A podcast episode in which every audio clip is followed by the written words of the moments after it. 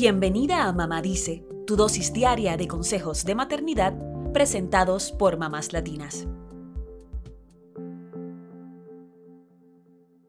En este mes del orgullo LGBTIQ, no queremos dejar pasar la oportunidad de celebrar la diversidad y de dar visibilidad a las personas que pertenecen a esta comunidad. Para hacerlo, vamos a hablar un poco de cómo tocar el tema de la diversidad sexual y de género con nuestros hijos, lo cual es fundamental si queremos un mundo de tolerancia y aceptación. Empecemos con una anécdota. Maggie tiene dos hijos de 3 y 7 años y el tío de los niños, el hermano del papá de los pequeños, es un hombre trans. Cuando hizo su transición de Laura a Lucas, Maggie se preocupó por cómo lo tomarían los niños, sobre todo porque ellos amaban mucho a su tía. Así que el temor era que sintieran que se había ido. Maggie también temía que Lucas se sintiera mal si los niños lo llamaban por su nombre anterior, o si le decían, como siempre, tía. Por eso investigó mucho en Internet y hasta lo consultó en terapia decidió invitar a Lucas a cenar en familia con los niños y antes de la cena habló con su hijo de siete años, sabiendo que el más pequeño imitaría el comportamiento de su hermano mayor.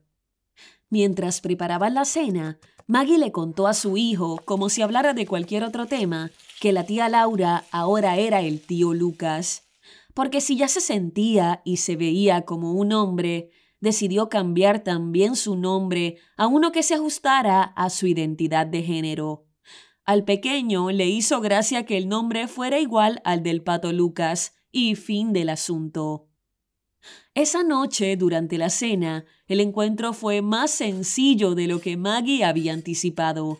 Cuando el tío Lucas llegó a su casa, los niños se le abalanzaron como de costumbre, y el pequeño de siete años le dijo Así que ahora te llamas Lucas como el pato, di cuac Y los tres se rieron mientras graznaban como patos. Esta anécdota nos muestra los sencillos y desprejuiciados que son los niños.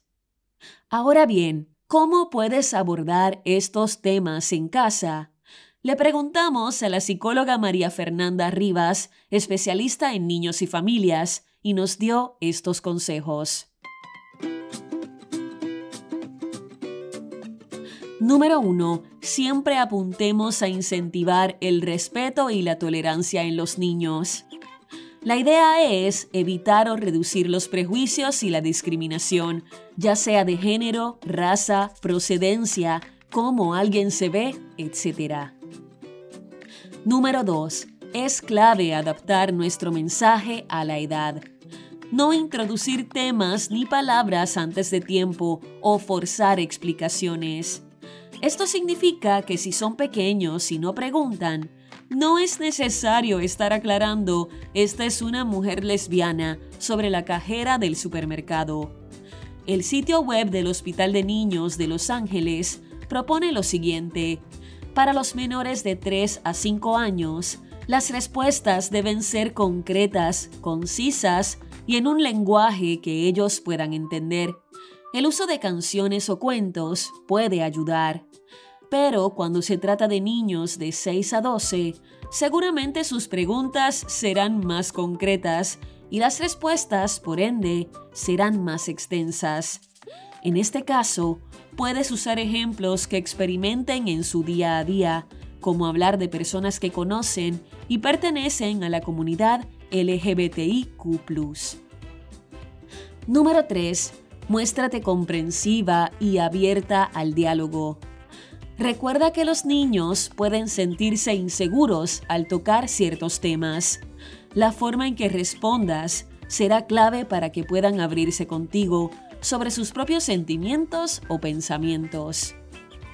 Número 4. Si no sabes algo, dilo e investiguen juntos.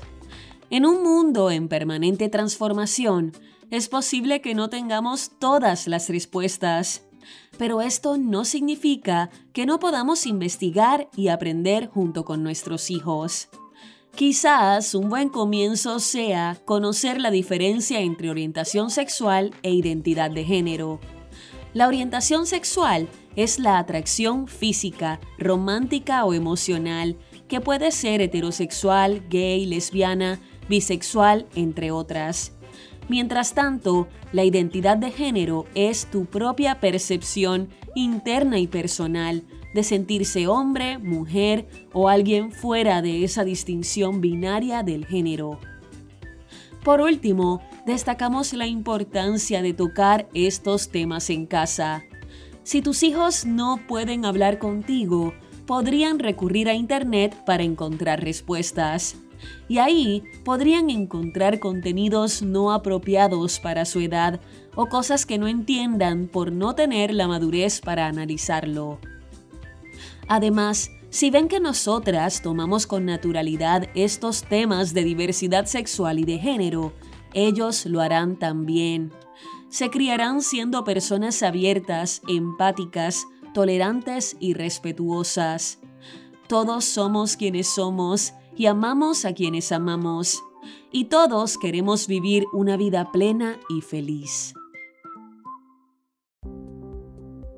Eso es todo por hoy. Acompáñanos mañana con más consejitos aquí en Mamá Dice y síguenos en mamáslatinas.com, Mamás Latinas en Instagram y Facebook y Mamás Latinas USA en Twitter.